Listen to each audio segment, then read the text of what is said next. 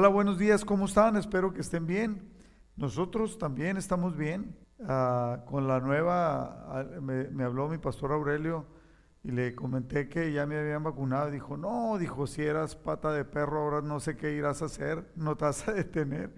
Pero no, como dijo mi hermana Socorrito, en verdad me debo de cuidar muy bien para que para andar por todos lados y que no me haya dado el COVID.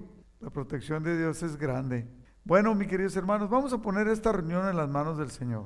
Padre, te damos muchas gracias por este tiempo que podemos estar delante de tu presencia.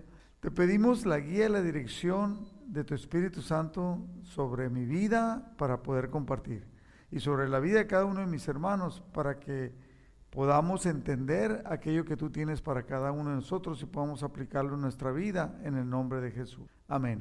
Como usted sabe, ya terminamos el libro de los Hechos y hoy vamos a empezar uh, el libro de la carta de Pablo a los Efesios. Hoy vamos a ver el capítulo 1 y la introducción. Mire, eh, quiero decirle lo siguiente. Se dice, los estudiosos, los teólogos, uh, se ha dicho que la carta a los Efesios es la carta más sublime que puede haber, en, la cual, mire, la carta a los romanos se dice por los teólogos que es la carta donde mejor se explica el Evangelio, ¿sí? Para la aplicación del Evangelio en nuestra vida.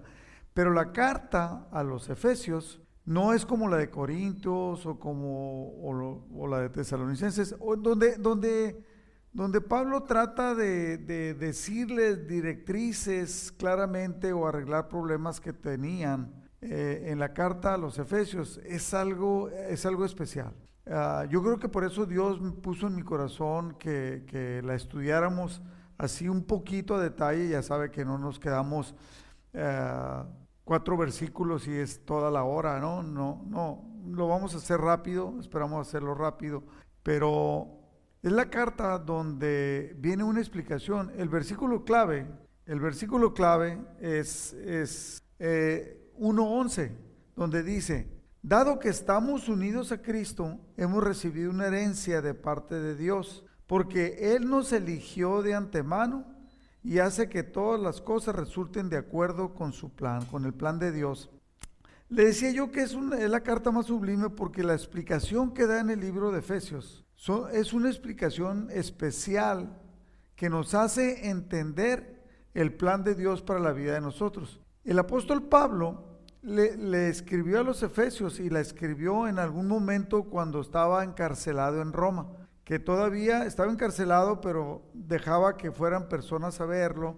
Y en un, en un determinado tiempo que estaba en su encarcelamiento, eh, es importante que entendamos esto porque poder entender que un hombre que le sirve a Dios está encarcelado, está pronto a que lo maten y está hablando de las maravillas de conocer al Señor y de que entendamos nosotros, que entendamos el plan y propósito cómo y por qué. Fue escrita entre los años 60 y 62 después de Cristo. Pablo se dirigió a las iglesias de la provincia romana de Asia, que es la Turquía occidental moderna, para recordarles su nueva identidad en Cristo, dado que Éfeso era la capital de esa provincia.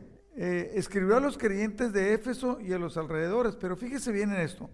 Éfeso era un centro mundial de adoración a ídolos en el imperio romano.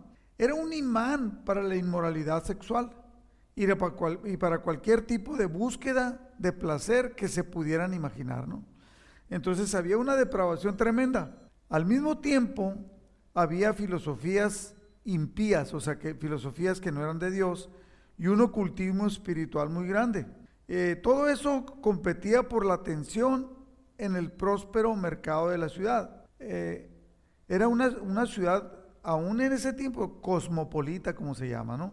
Entonces, los nuevos convertidos que salían de ese entorno de la, de la, de la desviación, del, del sexo, del ocultismo, salían de ello, necesitaban una forma totalmente nueva de cómo verse, de cómo conocerse y de cómo relacionarse con Dios. Entonces Pablo escribe esta preciosa carta para que ellos pudieran entenderlo.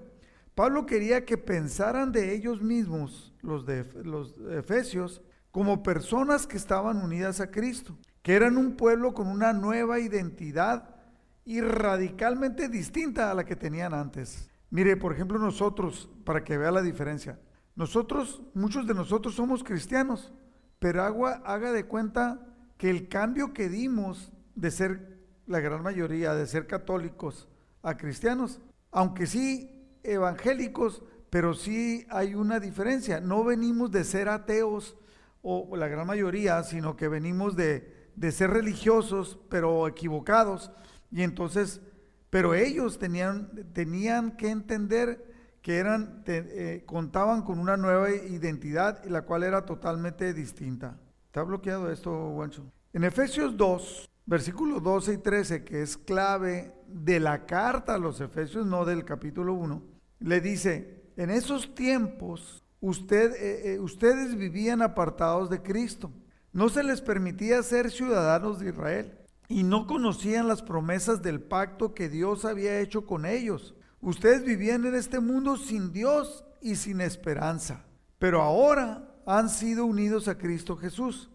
Antes estaban muy lejos de Dios, pero ahora fueron acercados por medio de la sangre de Cristo. Entonces trae, trae varias e, en este estudio de la carta a los Efesios vamos a encontrar, encontramos unos conceptos tremendos que debemos de aplicar a nuestra vida y que nos debe de llevar a entender mejor nuestra relación con Dios, dependiendo obviamente totalmente de Cristo.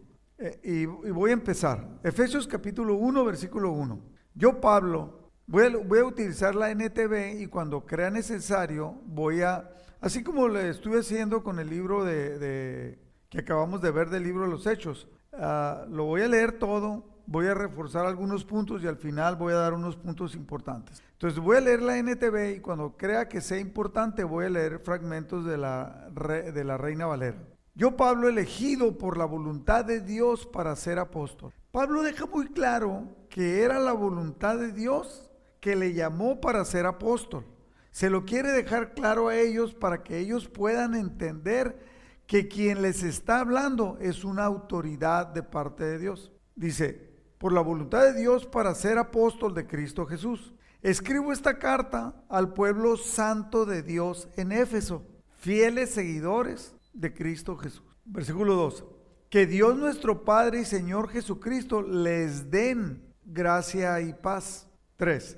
Toda la alabanza sea para Dios, el Padre de nuestro Señor Jesucristo, quien nos ha bendecido con toda clase de bendiciones espirituales en los lugares celestiales, porque estamos unidos a Cristo.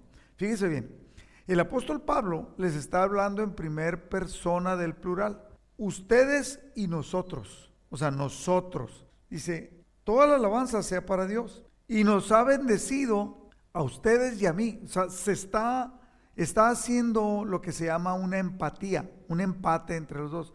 No, porque a mí me ha tocado ver a, veces pastores o autoridades que hablan como diciendo, yo, o sea, yo estoy en otro plan y ustedes están como más abajo, ¿no? No, no, aquí él, quiere, el apóstol Pablo quiere que entiendan que él es una autoridad puesta por Cristo, que le sirve a Cristo y que ellos son iguales que Él. Eso es algo que debemos de entender. Nos ha bendecido a usted y a mí con toda clase de bendiciones espirituales en los lugares celestiales, porque estamos unidos a Cristo. Por eso, porque estamos unidos a Cristo. Versículo 4. Incluso antes de haber hecho el mundo, Dios nos amó y nos eligió en Cristo para que seamos santos e intachables a sus ojos. Fíjese bien, es uno de los puntos que voy a, marcar al final. Nos amó y nos eligió para que seamos santos e intachables. Fíjese, santos e intachables. Ah, o sea, lo escogió usted. Usted que está escuchando, Dios le escogió a usted para que sea santo e intachable. Versículo 5. Dios decidió de antemano adoptarnos como miembros de su familia al acercarnos a sí mismo por medio de Jesucristo. Eso es precisamente lo que él quería hacer y le dio gran gusto hacerlo. Mm, cuando hablamos de esto, es, algo tremendo. Yo he platicado con muchos cristianos que todavía no pueden entender el gran amor de Dios sobre su vida y que además Dios lo, lo está poniendo en una relación correcta con Cristo y fue escogido para eso. Y entonces, mientras no lo entiendan, no lo van a vivir. Me, tocó escuchar una enseñanza de Nancy de Moss de Wolgemus en, un programa que tiene en la mañana y está hablando de la santidad. Y dijo, mientras las personas no puedan darle el valor suficiente y entender lo que pagó Cristo en el sacrificio para que lo mataran, para que lo, lo, golpearan, para que lo azotaran. Mientras no lo entiendan, no van a valorar el pecado que están viviendo, el pecado oculto que están viviendo, o no lo, no lo van a dejar. ¿Por qué? Porque no lo valoran. Si valoran eso, entonces van a querer vivir en santidad. Quiero equipararlo con esto, porque Dios nos amó, o sea, fíjese bien, Dios le amó, la palabra le está diciendo a usted claramente, Dios te amó tanto que te eligió para que en Cristo seas santo e intachable. Y decidió adoptarnos como miembros de su familia, como un hijo nos adoptó y nos acercó a Dios, nos, nos hizo cercanos a Él a través de Cristo. Cristo es el puente, Jesús es el puente y eso es lo que Dios quería hacerlo y lo hizo con mucho gusto. Versículo 6. De manera que alabamos a Dios por la abundante gracia que derramó sobre nosotros los que pertenecemos a su Hijo amado. Todos los que pertenecemos a Cristo le damos gracias a Dios, le alabamos por eso que Él hizo con nosotros. Versículo 7. Dios es tan rico en gracia y bondad que compró nuestra libertad con la sangre de su Hijo y perdonó nuestros pecados. O sea, para nosotros es gratis, pero no fue gratis. O sea, costó la vida de Jesús. Él desbordó, Dios desbordó su bondad sobre nosotros junto con toda la sabiduría y el entendimiento. Esto es importante entenderlo, ¿no? Lo voy a explicar al final. Versículo 9. Ahora Dios nos ha dado a conocer su misterioso plan acerca de Cristo, un plan ideado para cumplir el buen propósito de, de Dios. Y el plan es el siguiente. A su debido tiempo, Dios reunirá todas las cosas y las pondrá bajo la autoridad de Cristo. Todas las cosas que están en el cielo y también las que están en la tierra. Es más, dado que estamos unidos a Cristo, hemos recibido una herencia de parte de Dios, porque Él nos eligió de antemano y hace que todas las cosas resulten de acuerdo con su plan. El propósito de Dios fue que nosotros, porque Pablo era judío, dice, nosotros los judíos, que fuimos los primeros en confiar en Cristo, diéramos gloria y alabanza a Dios. Y ahora ustedes, los gentiles, o sea, usted y yo, también hemos oído la verdad, la buena noticia, que es el Evangelio, la que es la buena noticia, de que Dios nos salva. Pablo le está diciendo, ustedes han recibido el plan de Dios que estaba oculto, que no se sabía, porque antes todo lo que se sabía era que los solamente los judíos tenían acceso a la salvación. Por cierto, no sé cómo va usted con su plan de lectura, de la lectura de la Biblia. Se supone que ahorita ya debería, debería, si usted va a leer la Biblia en un año, ya debería haber leído Génesis, Éxodo, Levítico, eh, o estuviera entrando en Levítico. Este, cuando, cuando nosotros leemos Génesis, Éxodo y Levítico, mire, en Génesis nos habla acerca de cómo Dios nos creó, cómo Dios amó la humanidad, cómo la castigó eh, con, el, con a y Gomorra, con el, el diluvio, y después cómo se arrepintió Dios y dijo jamás lo voy a volver a hacer. Entonces, pero habla de Abraham, la promesa, cómo Dios se relaciona con Abraham, lo elige, Abraham es obediente, y entonces se empieza a relacionar. En Éxodo trata de la liberación del pueblo hebreo de Egipto y cómo Dios los amó, los aguantó, los soportó y les, da un, les va a dar una tierra, ¿no? Entonces, y cuando llega Levítico, es donde viene todo el sistema de adoración, de purificación.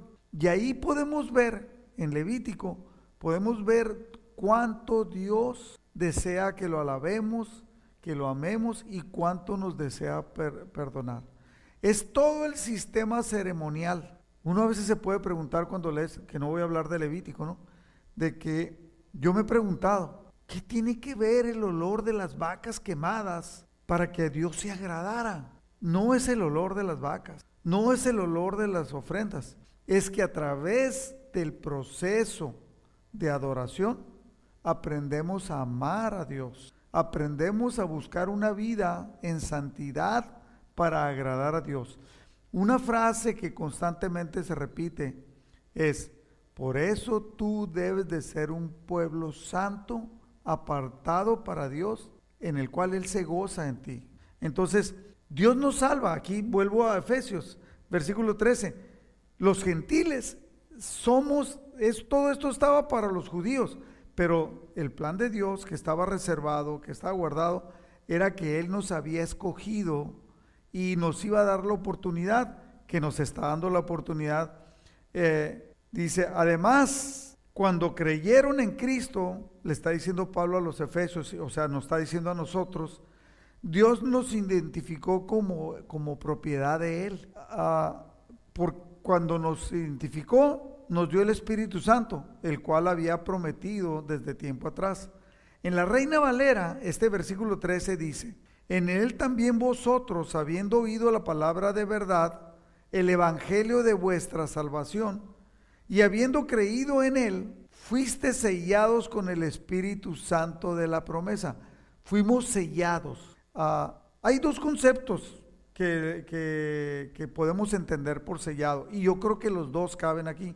Uno es cuando un producto es hecho, lo sellan, y se, dice, esto es propiedad de esta compañía, este es, tiene estas características. Y, por ejemplo, yo recuerdo que yo mandé a hacer un, sellito porque se me perdían los libros y las Biblias, un sellito que decía Rodrigo Bravo, propiedad de Rodrigo Bravo. Y entonces tomaba mi Biblia o mi libro y lo, lo sellaba. O sea, para determinar que era de mi propiedad. Aquí Dios nos está sellando con el Espíritu Santo para que todo mundo sepa y para que nosotros sepamos que somos propiedad de Dios. Y nos había prometido ese Espíritu Santo. En, el versículo 14, en la Reina Valera, dice, el Espíritu Santo, se está refiriendo al Espíritu Santo, que es las arras de nuestra, arras de nuestra herencia, hasta la redención de la posesión adquirida para la alabanza de su gloria. En la NTV este versículo dice, el Espíritu es la garantía que tenemos de parte de Dios las arras. ¿Por qué las arras? Yo creo que usted se acuerda cuando se casó, o tal vez no, pasó de esta manera, pero hay unas moneditas que son las arras. Esas arras son representativas cuando el marido, el hombre, se las da a la mujer y le dice, esto es la garantía, eh, vamos a decirlo de esta manera, es la garantía que yo voy a trabajar para sostenerte. Te las estoy dando en representación de que voy a cumplir con ese trabajo, que voy a cumplir en sostenerte. Y normalmente eran, no es el tiempo, pero normalmente eran 13 arras. Cada una representaba la provisión por cada mes y la treceava era para tener abundancia, para poder compartir con los que tuvieran necesidad. Entonces, si tomamos ese concepto de las arras y lo ponemos aquí, el Espíritu Santo es la garantía de parte de Dios, que es lo que está diciendo en la NTV, de que nos dará la herencia que nos prometió y de que nos ha comprado a usted y a mí para que seamos su pueblo. Dios hizo todo esto para que nosotros le diéramos gloria y alabanza. Versículo 15. Desde que me enteré, el apóstol Pablo entra a otro plan, dice, desde que me enteré de su profunda fe en el Señor, le dice a los, en el Señor Jesús, y fíjese bien, me enteré de su profunda fe en el Señor Jesús y del amor que tienen por el pueblo de Dios en todas partes. O sea, los, de, Éfeso se gozaban si sabían que alguien se había convertido al Señor Jesús. Ahora estamos viviendo tiempos, en el discipulado lo estuvimos viendo, estamos viviendo tiempos que a veces las personas están tratando de comparar, a ver quién tiene mejor iglesia, a ver cuál, cuál pastor es mejor predicador, cuando eso no tiene nada que ver. Debe de haber un amor especial. Lo que dice, lo que Jesucristo en el capítulo 17 del Evangelio de Juan le pide al Señor, Señor, que sean uno, para que como tú y yo somos uno, para que el mundo crea. Entonces, versículo 16, cuando dice, bueno, desde el 15, me enteré de su profunda fe en el Señor y del amor que tienen por el pueblo de Dios en todas partes, no he dejado de dar gracias a Dios por ustedes. Los recuerdo constantemente en mis oraciones. Y le pido a Dios, el glorioso Padre de nuestro Señor Jesucristo, le pido que les dé sabiduría espiritual y percepción para que crezcan en el conocimiento de Dios. Pido que les inunde de luz el corazón para que puedan entender la esperanza segura que Él ha dado a los que llamó, es decir, su pueblo santo quienes son su rica y gloriosa herencia. Mire, yo he visto muchas personas que dicen, ¿qué pides para ti? No creo que dicen, quiero dinero, quiero, sí, piden salud piden, piden bienestar. Dicen, ¿sabes qué? Quiero tener una fuerte relación con Dios. Entonces yo oro por esa persona, porque tal vez ni siquiera está entendiendo lo que está pidiendo. ¿Por qué? Porque si en realidad Él está pidiendo a, a Dios que le dé una revelación, un entendimiento, le aseguro que su vida cambiaba inmediatamente. Iba a poner como prioridad leer la palabra, juntarse con cristianos, hablar, meterse en las reuniones que pudiera, que se pudiera meter. Eh, cosa curiosa, ¿no? Voy a comentar esto. A algunos les dio el COVID y la primera reacción en cuanto salieron del COVID dijeron, pastor, quiero servir a Dios. Qué bueno, gloria a Dios, pero que, pero que se vuelva una constante de vida para que pueda ser. Entonces, bueno, versículo 19, también, o sea, está pidiendo eso al Padre, también pide una oración que entiendan la increíble grandeza del poder de Dios para nosotros, los que creemos en Él.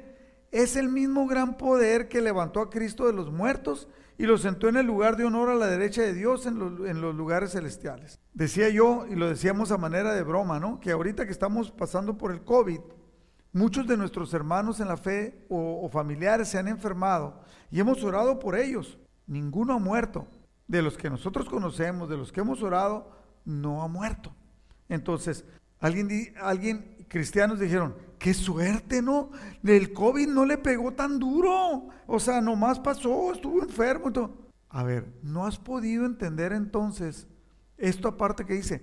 Hay un poder grande de Dios, que ese poder levantó a Cristo de los muertos. Imagínate qué tan grande es el poder de poder levantar a alguien muerto, poder darle vida, restaurarlo y levantarlo ese poder es el que actúa en nosotros los cristianos. Es lo que Pablo está diciendo.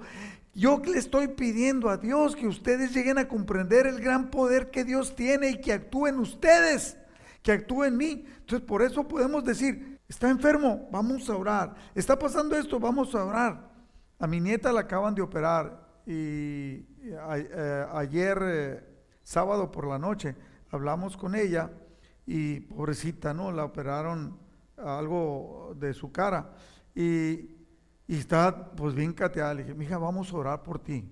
Tu abuela y yo vamos a orar por ti. Sí, sí, dijo ella, sí. Y oramos, Padre, que sea leve el dolor, que pase bien, que tenga una restauración pronta, que todo. Y ella siempre, desde que estaba chiquita, nosotros andaba con nosotros, se paseaba con nosotros, orábamos por ella. Entonces, y cuando pasó por el cáncer, que mirábamos la muerte muy seguido, como que ya estaba a la puerta, decíamos, vamos a orar por ti. Y ella siempre quería que estuviéramos orando por ella, ¿no? Y gracias, abuelo. Entonces, que podamos, lo que Pablo está diciendo, que usted y yo podamos entender ese poder.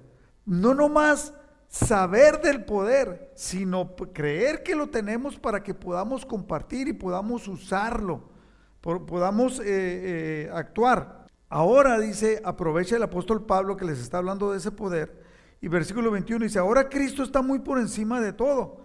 Sean gobernantes o autoridades o poderes, dominios o cualquier otra cosa, que todos ellos, los efesios, lo, lo entendían claramente porque, como dije al principio, estaban en una ciudad donde había demasiado ocultismo, donde había poderes espirituales malignos No solo en este mundo, le dice, sino también en el mundo que vendrá. Versículo 22. Dios ha puesto todo bajo la autoridad de Cristo, a quien hizo cabeza de todas las cosas para beneficio de la iglesia. Y la iglesia es el cuerpo de Cristo.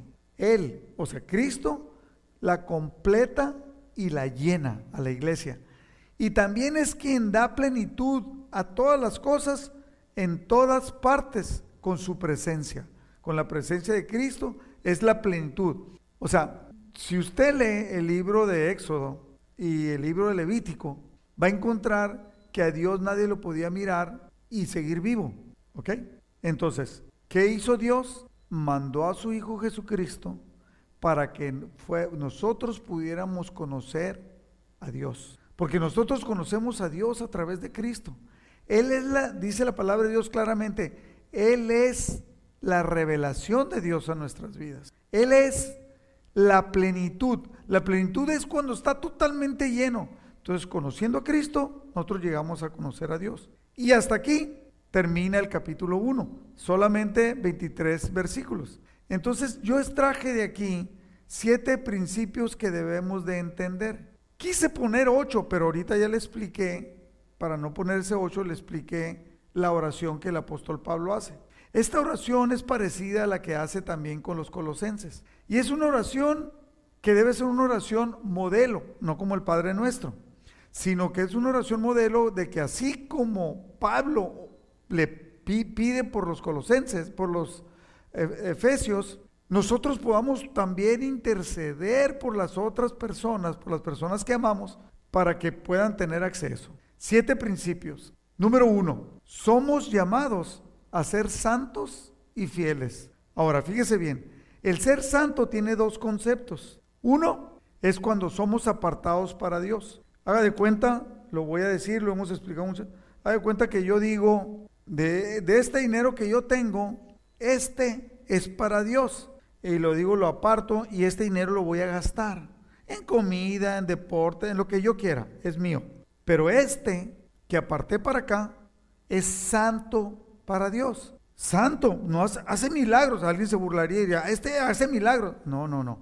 Santo porque es apartado. Entonces cuando nosotros llegamos a ser santos como cristianos, llegamos a ser santos, es porque somos apartados para no vivir como el mundo vive, sino somos apartados para vivir como Dios quiere y para servirle a Dios. ¿Ok? Y el segundo concepto de ser santo es el vivir en santidad. O sea, soy apartado para Dios y eso hace que yo entienda y que busque crecer en santidad. La santidad no es un estado latente, estático, sino es un estado de cuál va a ser progresivo. Vamos a empezar a abandonar las cosas que hacíamos antes, como dice en el libro de Romanos, y vamos a empezar a vivir de una manera diferente. Esto no, esto no. Antes yo decía que sí, antes participaba, ahora ya no. Estoy buscando la santidad. Y dice la palabra de Dios, perfeccionándonos en santidad. Eso quiere decir que hay un avance progresivo en la santidad. Ahora, puede ser que alguien quiera buscar ser santo, pero no conoció o no se entrega y entonces avanza y se cae. Se avanza y se cae. Avanza y se cae. Mire, en la cuestión del pecado, quiero decirlo claramente, en la cuestión del pecado, una cosa es caer en un pecado y otra cosa es vivir en pecado. En el libro de Romanos lo explica claramente. Cuando tú eres un esclavo del pecado, tú vives en el... Sabes que lo vas a hacer, lo estás buscando, y cuando estás procurando vivir en santidad, que le has creído a Dios, que eres un seguidor de Cristo, entonces tomas decisiones absolutas en tu vida para abandonar la manera pecaminosa de vivir. Entonces empezamos a vivir en santidad.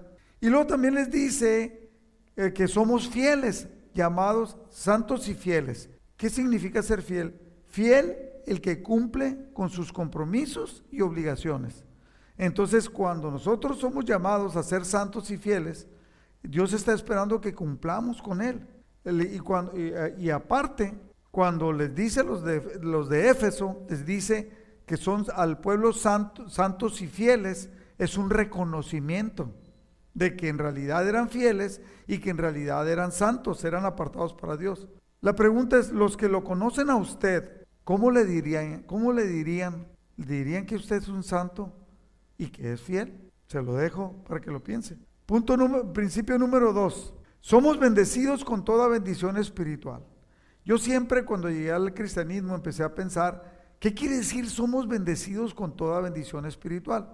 Quiero decirle esto. Es significa que tenemos en Cristo todos los beneficios de conocer a Dios. Todo lo que anhelábamos de conocer a Dios a través de Cristo, se nos otorgan esos beneficios.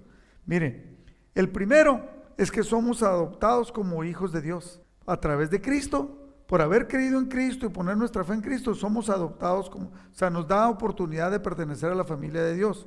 Y luego somos perdonados, somos salvados. Tal vez usted que es cristiano, usted esté pensando, ah, ese concepto es fácil, pero yo creo que usted tiene amigos o parientes que han rechazado a Cristo, que siguen viviendo de una manera impía y ellos no tienen acceso a ser familia de Dios. Ellos no son perdonados porque no han aceptado a Cristo. O sea, no tienen la salvación.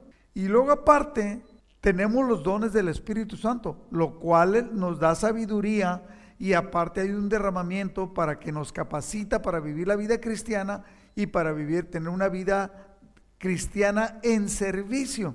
También podemos tener una relación íntima con Dios, o sea, una puerta abierta. Decía yo que en el libro Levítico, cuando habla de todo el sistema ceremonial y habla del tabernáculo y de los cuernos del altar y de la sangre del becerro y de los de los, ah, de los eh, corderos y de las tórtolas y cómo tenían que hacerle y que no podían entrar y que si estaban impuros y o sea, cuando Cristo vino rompió el velo y entonces nos relacionamos con Dios de una manera sencilla. Por eso cuando hay una necesidad, Facebook, Messenger, le dicen, pasó esto, tal persona lo pongo, en ese momento te haces a un lado o empiezas ahí mismo si estás a solas y empiezas a interceder por esa persona. Padre, levanto de ti a esta familia que acaba de perder a su familiar, trae fortaleza de lo alto. Y Dios está escuchando y Dios empieza a contestar. Una nos abre la puerta para tener esa relación íntima con Dios. Y luego cuando dice en lugares celestiales, está hablando de una esfera más allá del mundo material, de cosas intangibles y para muchos no lo pueden entender. Para muchos no lo pueden entender, dijo una persona, que la oración era la cosa más estúpida del mundo, porque dice, ¿cómo hablarle a un Dios que no existe? ¿Cómo pedirle algo que nadie te hace caso? Pero yo soy testigo de cómo Dios contesta. Yo he visto cómo Dios obra en diferentes peticiones. Entonces, para ellos no lo pueden entender, pero nosotros sí. Y por eso pongo como ejemplo la oración. Y luego habla también de la revelación. La revelación es el entendimiento que no, ah, no lo puedes adquirir de otra manera. Simplemente es cuando Dios te hace entender la voluntad o el deseo aquello de que tú tienes, de que tienes para creer, para relacionarte con Dios. Tres, tercer principio. Somos llamados por el puro afecto de la voluntad de Dios. O sea, a Él le plació escogernos y nos llamó. A unos sí y a otros no, pero Él nos llamó. Eso habla de que Dios tiene el control de la salvación. O sea, y Él nos da la oportunidad. No es para nada por algo de nosotros. No, porque muchos de nosotros eh, pensemos, pensamos o llegamos a pensar equivocadamente que es por merecimientos. No es por merecimientos. No te lo mereces. Nunca te lo mereciste que seas salvo. Nunca, nunca nos merecimos ser llamados simplemente porque Dios nos amó y nos quiso. Entonces alguien podría decir, oye, pues esto está medio mal porque, y a otros no, a otros no. No, la palabra de Dios dice claramente que Dios quiere que todos vengan al arrepentimiento. Y de alguna manera les da oportunidad para que escuchen el llamado. Y no aceptan. Es totalmente personal. Ah, algunos piensan llegaron a ser cristianos o que son servidores de Cristo y dicen, es que yo hice esto, es que yo me porté de tal manera, es que yo vengo de una familia que ama a Dios. Ah, o yo he logrado cosas en mi vida y por eso Dios se fijó en mí y me llamó. O tal vez pienses, yo soy muy inteligente y tomé muy buenas decisiones. Nada de eso. Tenemos que tiene que quedar claro, solamente es porque a Dios le plació. A lo mejor dice que lo más insensato del mundo y lo más tonto, pues a lo mejor por eso Dios me llamó a mí. Entonces, cuarto principio, somos creados para la alabanza de su gloria. En, el versículo 6 de este capítulo 1 dice, para la alabanza de la gloria de su gracia. Para eso nos llamó. En el versículo 12 dice, a fin de que seamos para la alabanza de su gloria. En el versículo 14 dice, para la alabanza de su gloria. Ahora, alabanza de la gloria de Dios no quiere decir que tengo que cantar, que tengo que tocar una, la guitarra o el piano para hacer de la alabanza. Eso es el grupo de alabanza, eso es otra cosa. Fíjate bien, Mateo capítulo 5, versículo 16, Jesucristo dijo eso. Dejen que sus buenas acciones brillen a la vista de todos, para que todos alaben a su Padre Celestial. Cuando la gente vea que tú te portas de una mejor manera, que tú eres una diferencia en el mundo, la gente va a alabar a tu Dios. O sea, nosotros fuimos creados para alabanza de la gloria del Padre.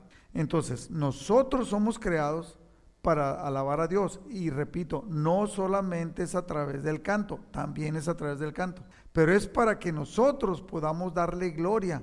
Cuando vamos con alguien, cuando compartimos con alguien, lo que hicimos, decía yo, lo que hicimos ayer en la noche de orar con, con mi nieta, con ella, orar, y que ella esté atenta y diga gracias Dios, y sí, le estamos dando honra y gloria a Dios.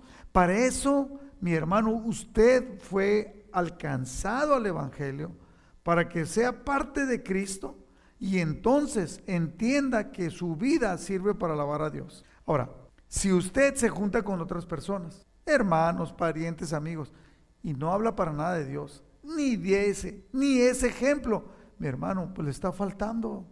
Le está faltando porque usted debe entender que somos llamados. Uno de los propósitos es que somos llamados para la alabanza de la gloria de Dios. Punto número 5 quinto principio, que somos predestinados por Dios. Esto amarra con estos dos que acabo de decir. ¿Por qué? Porque somos privilegiados en ser seleccionados, pero es una decisión nuestra, o sea, somos predestinados por Dios, pero es una decisión nuestra el aceptarlo. Debemos entender muy bien lo que quiere decir ser predestinado.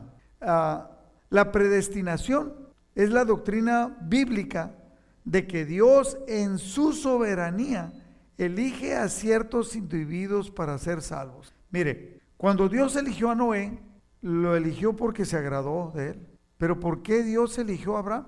En ninguna parte dice por qué lo eligió. El padre de Abraham, ¿quién era? Taré. ¿En dónde vivía? En Ur de los Caldeos. Nadie conocía a Dios, ni Abraham lo conocía. Pero Dios ha de haber dicho, fíjese, esto es algo que digo yo porque la Biblia lo dice.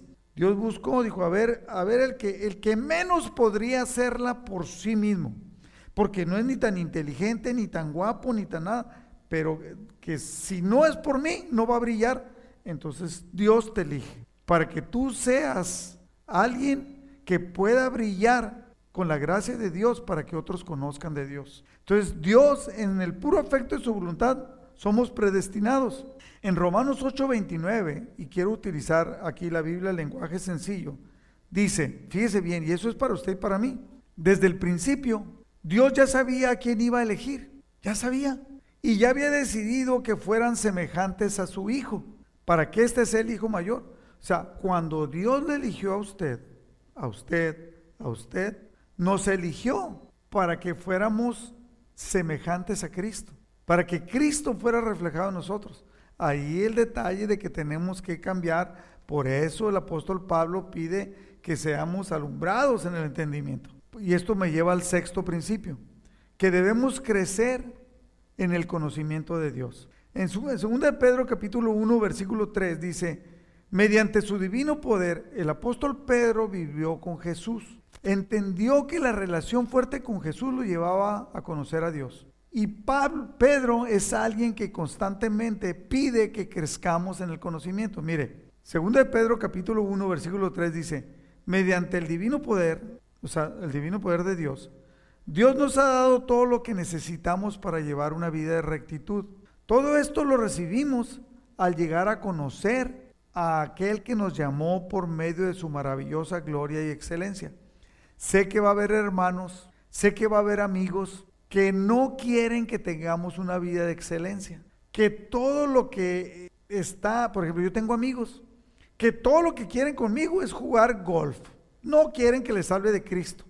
No quieren, o sea, o vamos a escuchar música y me quieren, quieren que vaya con ellos a tomar. Espérate, no. Este, quiero hablarle de Cristo. No quieren, no quieren. No les interesa nada. Entonces, nosotros debemos de crecer, lo que dice el apóstol Pablo, en el conocimiento de Dios y nos llevó a entonces a conocer eh, de que Él nos llamó por su maravillosa gloria y excelencia.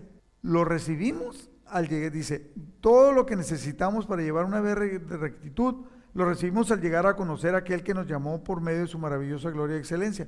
En el versículo 2, o sea, el anterior al 3, este que acabo de leer, el apóstol Pedro dice, que Dios les dé cada vez más gracia y paz a medida que crecen en el conocimiento de Dios y de Jesús nuestro Señor.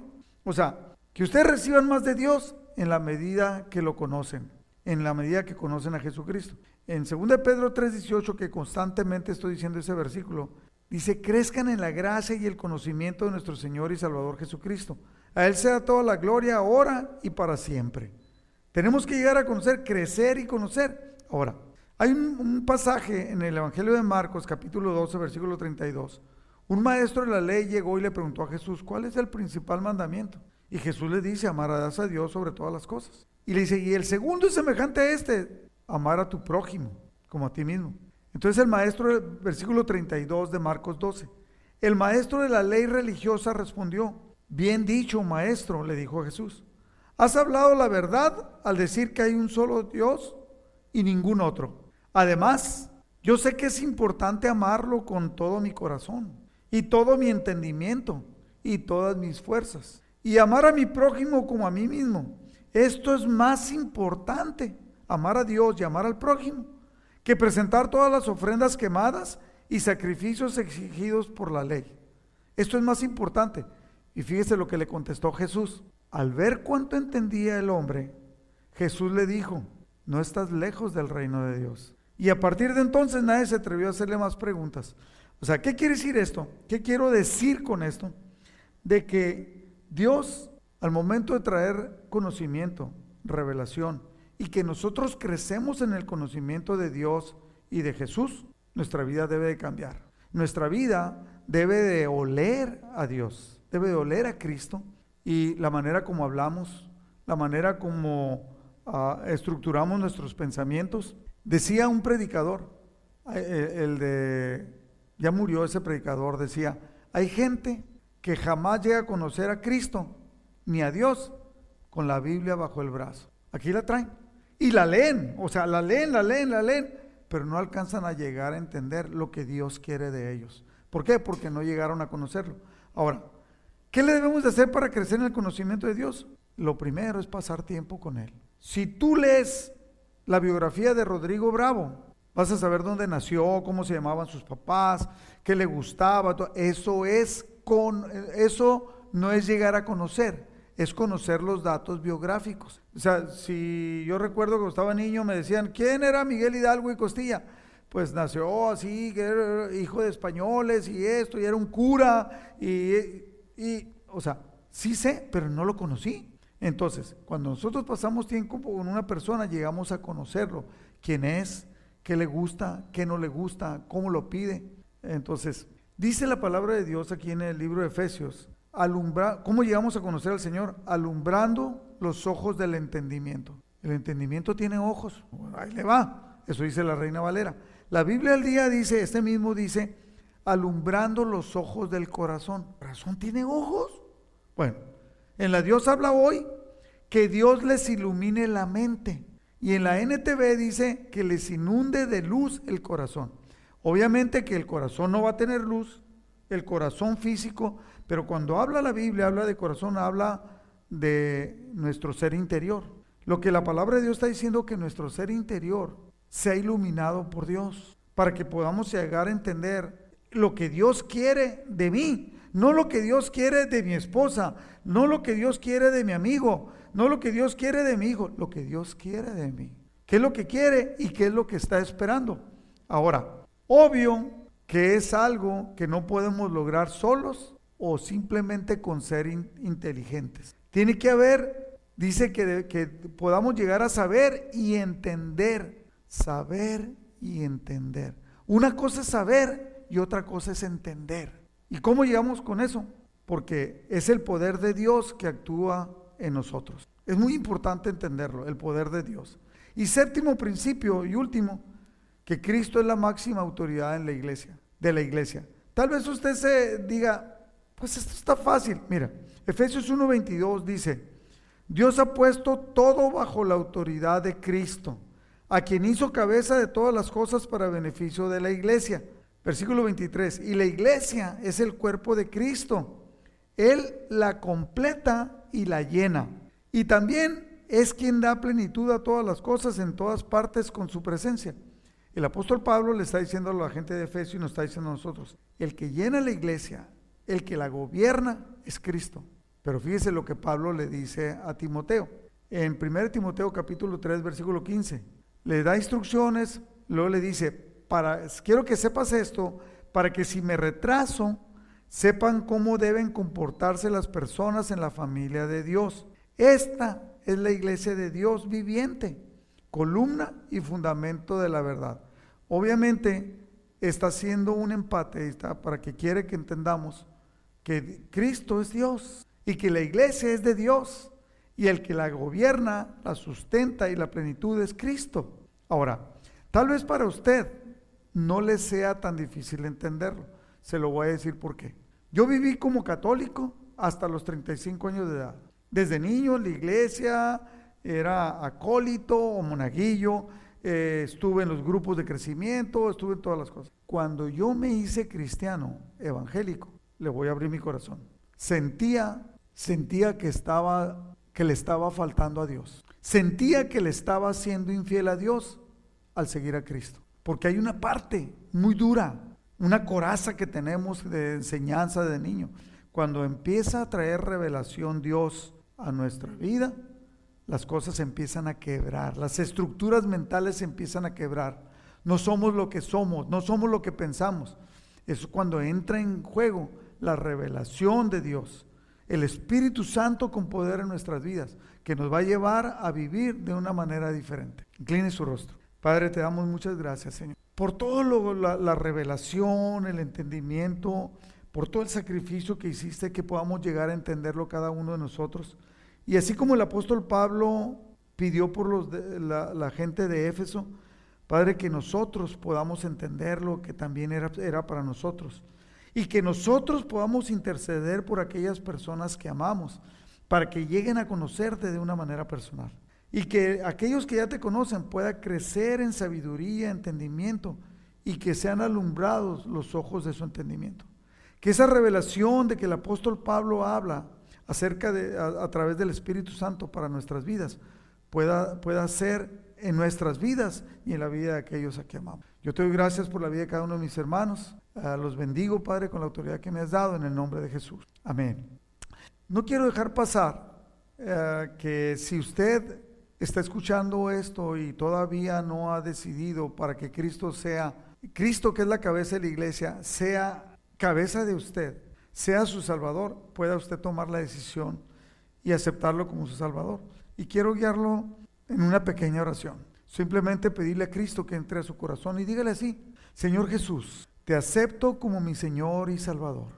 Creo que tú eres el, el Hijo de Dios y que vino con ese propósito, como hemos visto hoy, para salvarnos. Te pido que vengas a mi corazón, que perdones toda mi manera de vivir cuando estaba equivocado y me lleves a vivir de una manera diferente. Que traigas sabiduría y revelación a nuestras vidas y entonces pueda ser acepto para ti. Eh, si usted hizo esta oración así de sencilla, aceptando a Cristo como Salvador y arrepentirse, debe de llevar una vida totalmente transformada y cambiada, que va a ir creciendo con el conocimiento de Dios. E, en el, conocimiento y con el conocimiento de Dios va a ir creciendo y va a tener una vida transformada y cambiada.